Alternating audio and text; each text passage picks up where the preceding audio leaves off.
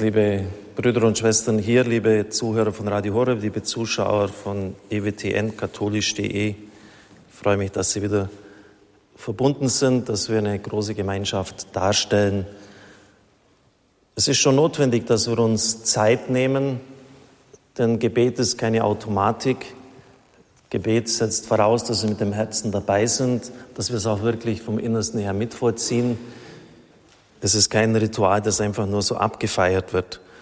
Und deshalb ist es einfach wichtig, dass Sie sich Zeit nehmen, jetzt gerade heute am Allerseelen, wenn Sie bedenken, was die Verstorbenen, vielleicht wenn es etwa Ihre Eltern waren, für Sie getan haben, dann meine ich, dass wir das ihnen schon noch irgendwie schuldig sind. Der frühere Bibelgelehrte aus Passau, Otto Knoch, er war leitend auch bei der Revision der Einheitsübersetzung mit dabei und überhaupt bei der Erstellung der Einheitsübersetzung, hat ein Vorwort geschrieben zu dem Buch des anglikanischen Arztes Kenneth McAll, Familienschuld und Heilung. Er ist Bibeltheologe. Es geht in diesem Buch nicht um sogenannte dämonische Einflüsse, sondern um ungesühnte Schuld, so Knoch, die im Geflecht von Familienbindungen und menschlichen Beziehungen unheilvoll weiterwirkt. Die Bibel setzt die Solidarität der Menschen in Heil und Unheil voraus, sei es bei den Folgen der Schuld von Adam, den Vorfahren und Verwandten, als den schicksalhaft verbundenen in Volk, Menschheit und Menschheitsgruppen, sei es bei den Folgen heilshafter Handlungen von Sippen und Volksmitgliedern. Die zentrale Aussage darüber findet sich im Römerbrief des Apostels Paulus. Durch einen einzigen Menschen kam die Sünde in die Welt und durch sie der Tod. Und auf diese Weise gelangte der Tod zu allen Menschen, weil alle sündigten. Denn wie die Sünde herrschte und zum Tod führte, so soll auch die Gnade herrschen und durch Gerechtigkeit zu ewigem Leben führen, durch Jesus Christus. Diese Aussage, so der Gelehrte, setzt Schicksalsgemeinschaft in Heil und Unheil im Menschheitsbereich voraus. Dasselbe gilt je abgestuft im Bereich von Ehe, Familie, Sippe, Stamm, Volk oder auf der Ebene von freien Gemeinschaft mit Handlungsfähigkeit in der Geschichte. Er nennt dann Aktionsgruppen, religiöse, soziale Gemeinschaften wie Zeloten, Pharisäer, Sadduzäer, Reich und Arme, Sklave, Herodianer. Er bezieht das auf die biblische Zeit. Das Alte Testament führt Segen und Fluch auf das Verhalten von Königen, Priestern, Familienmitgliedern, besonders Vater und Mutter, Vertretern von Gemeinschaften zurück und lässt deren Auswirkungen sich auf drei bis vier Generationen erstrecken oder auf längere Dauer. Zum Beispiel bei Genesis, bei Abraham heißt es, und das muss ja auch mal bedacht werden in seiner theologischen Bedeutsamkeit, wenn Abraham unser geistlicher Vater ist, Genesis 12.3, alle Geschlechter der Erde werden durch dich Segen erlangen. Alle Geschlechter. Eine solche Bedeutung hat dieser Mann gehabt. Bei Exodus 20.5 äh, ist davon die Rede, dass bestimmte negative Dinge sich bis ins vierte Geschlecht auswirken können. Das ist mal der eine Punkt. Und dann fügt er klärend hinzu, dabei handelt es sich nicht um eine sogenannte Kollektivschuld, da jeder in der Schicksalsgemeinschaft die Möglichkeit hat, im Rahmen der vorgegebenen Heils- oder Unheilssituation sein persönliches Heil zu wirken und auch das vorgefundene Unheil zum Guten zu wenden. Dafür ist vor allem der Prophet Ezechiel Zeuge. Er zitiert Ezechiel 1830 folgende, ich will euch richten, jeden nach seinem Verhalten, ihr vom Haus Israel, Spruch Gottes des Herrn. Kehrt um, wendet euch ab von all euren Vergehen, damit ihr am Leben bleibt. Auch im Kapitel 33 wird das ausgeführt. Insofern ist die Geschichte nicht vorherbestimmt zum Unheil, sondern ist offen zum Heil. Ich glaube, das ist sehr wichtig, was er hier schreibt. Gott hebt die Folgen schuldhafter Vergehen nicht einfach auf, er gibt aber bei Umkehr die Möglichkeit, das überkommene Unheil zum Guten zu wenden. Also wir sind nicht verantwortlich für das, was vor uns passiert ist. Nehmen wir das, was im Dritten Reich geschehen ist, als vielleicht ein ganz gutes Beispiel. Aber als Deutsche tragen wir halt auch die Last dieser Geschichte mit. Also wir sind davon betroffen, was bis heute noch, was damals geschehen ist, auch wenn es keine persönliche Schuld von uns ist. Und so ist es in vielerlei Hinsicht auch. Es gibt die Möglichkeit der Sühne, der Sühnopfer und der stellvertretenden Sühne zum Beispiel die Einrichtung des Versöhnungsfestes, dann auch die Prophetie vom stellvertretend leidenden Gottesknecht. In Notzeiten führt darum das Volk Israel öffentliche Sühne- und Bußtage durch. Das gilt selbst für heidnische Völker, er verweist auf Jona. Auch für Tote können Opfer dargebracht und Bußriten durchgeführt werden. Das haben wir heute in der Lesung gehört. Im Neuen Testament sogar die stellvertretende Taufe für heidnisch Verstorbene in Korinth, 1 Korinther 15, 29. In diesem Zusammenhang ist auch auf das Fürbittgebet zu verweisen.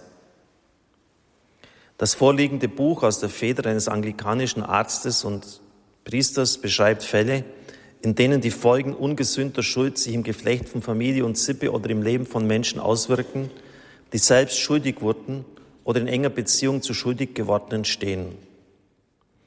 Als katholischer Priester und Seelsorger weiß ich außerdem aus eigener Erfahrung um Fälle, die jenen verwandt sind, die in diesem Buch beschrieben werden, nämlich dass Tote sich melden und auf Fürbitte hoffen dass ungesühnte Schuld sich in Familien über Generationen hin auswirkt, dass böse Wünsche, auch Flüche, Macht über die Psyche von Menschen gewinnen kann, dass schwere Schuld gesühnt werden will, dass abgetriebene Kinder angenommen werden wollen, dass schuldig gewordene unter der Last der Sünde schwer leiden. Und dass unbereute und ungesühnte Schuld zu weiterer Schuld führt. Das Buch kennzeichnet eine erfreuliche Nüchternheit, medizinische Kompetenz und theologische Zurückhaltung. Es geht darum, Wege aufzuzeigen. Und es geht nicht darum, zunächst einmal ja, sozusagen nach dämonischer Sinndeutung auszuschauen. Was er hier schreibt, ist sehr wichtig und das ist in der Bibel eigentlich immer auch grundgelegt. Ich nehme nur mal das Buch Daniel. Er war ja einer der Verschleppten musste nach Babylon ziehen und hat den Untergang Jerusalems miterlebt. Und er selber war ja jetzt nicht einer, der schuldig geworden ist. Und er schreibt, dass er mit Gebet und Flehen zum Herrn gerufen hat, in Sack und Asche. Und dann, wir haben gesündigt und Unrecht getan. Wir haben nicht auf deine Diener, die Propheten, gehört. Er bezieht da ausdrücklich die Generationen, die vor ihm waren, mit ein. Du allein, Herr, bist im Recht. Wir haben uns gegen dich versündigt. Also immer wieder dieses Wir in der Solidarität des Volkes, das er steht. Wir haben uns gegen dich empört. Ganz Israel hat dein Gesetz übertreten, ist davon abgewichen und hat nicht auf deine Stimme gehört. Darum kamen der Fluch und die Verwünschung über uns. Wir hörten nicht auf deine Stimme. Alles Daniel Kapitel 9. Wegen unserer Sünden und der bösen Taten unserer Väter sind Jerusalem und dein Volk zum Gespött für alle geworden. Darum höre jetzt Gott unser Flehen und unser Gebet deines Knechtes. Herr, lass auch um deiner selbst willen dein Angesicht leuchten über deinem Heiligtum. Es liegt verwüstet da nieder. Schau mit deinen Augen auf die Trümmer auf unsere Stadt, über die dein Name ausgerufen ist. Die Babylonier haben die ganze Stadt, haben alles eingerissen. Herr, erhöre, Herr, verzeih, Herr, vernimm das Gebet und handle. Mein Gott, um deiner selbst willen zögere nicht. Dein Name ist doch über deiner Stadt und deinem Volk ausgerufen. Das haben übrigens auch die deutschen Bischöfe und die evangelische Kirche getan. Im letzten Jahr war ja 500 Jahre genau um diese Zeit herum Reformationsgedenken. Und man kann ja sagen, die Ereignisse sind ja schon so weit zurück. Was, was soll man jetzt da noch tun oder was soll man da noch beten? Aber das ist ein verkehrtes Denken. Und es war zum ersten Mal, dass evangelische und katholische Bischöfe, Kardinal Marx und Bedford Strom, ein Dokument unterschrieben haben. Und ich habe das als enorm befreiend und gut empfunden, in, der, in dem zu lesen ist, dass den Reformatoren es wichtiger war, ihr Ding zu drehen. Die Einheit der Kirche war ihnen nicht so wichtig, ihre eigene Sache durchzuziehen. Und damit haben sie natürlich Verrat an der Einheit der Kirche begangen. Umgekehrt herum, äh, die Kardinäle, die Päpste dieser Zeit haben die Dramatik überhaupt nicht erfasst. Auch das, das Wesentliche des reformatorischen Anliegens, das, das ist gar nicht, haben sie gar nicht richtig an sich herangelassen. Und auch hier die Bitte um Vergebung und auch die Art, wie man dann mit Luther umgegangen ist teilweise. Und dass das beide Bischöfe unterschrieben haben, Und sie schreiben dann und führen das aus, es geht um Healing of Memories, die Erinnerungen zu heilen. Und wenn man das nämlich nicht tut, dann setzt sich dann, dann geht das Unheil immer weiter und kann wieder neue Schuld daraus entstehen. Und so sagt man, okay, das war damals nicht in Ordnung und wir können jetzt nur eines tun, das dem Herrn hinlegen und um Verzeihung bitten. Und insofern macht das, das Gebet für Verstorbene, auch für unser Volk, für alles, was wir da wahrnehmen, was nicht gut war, Sinn. Und natürlich auch für unsere Familie. Es geht nicht um stellvertretende Sühne, dazu mag der Herr vielleicht Einzelne berufen, sondern dass wir das, was nicht gut ist, einfach dem Herrn hinhalten und im Gebet bitten, dass er es löst in der Kraft des Blutes der Erlösungstat seines Sohnes. Amen.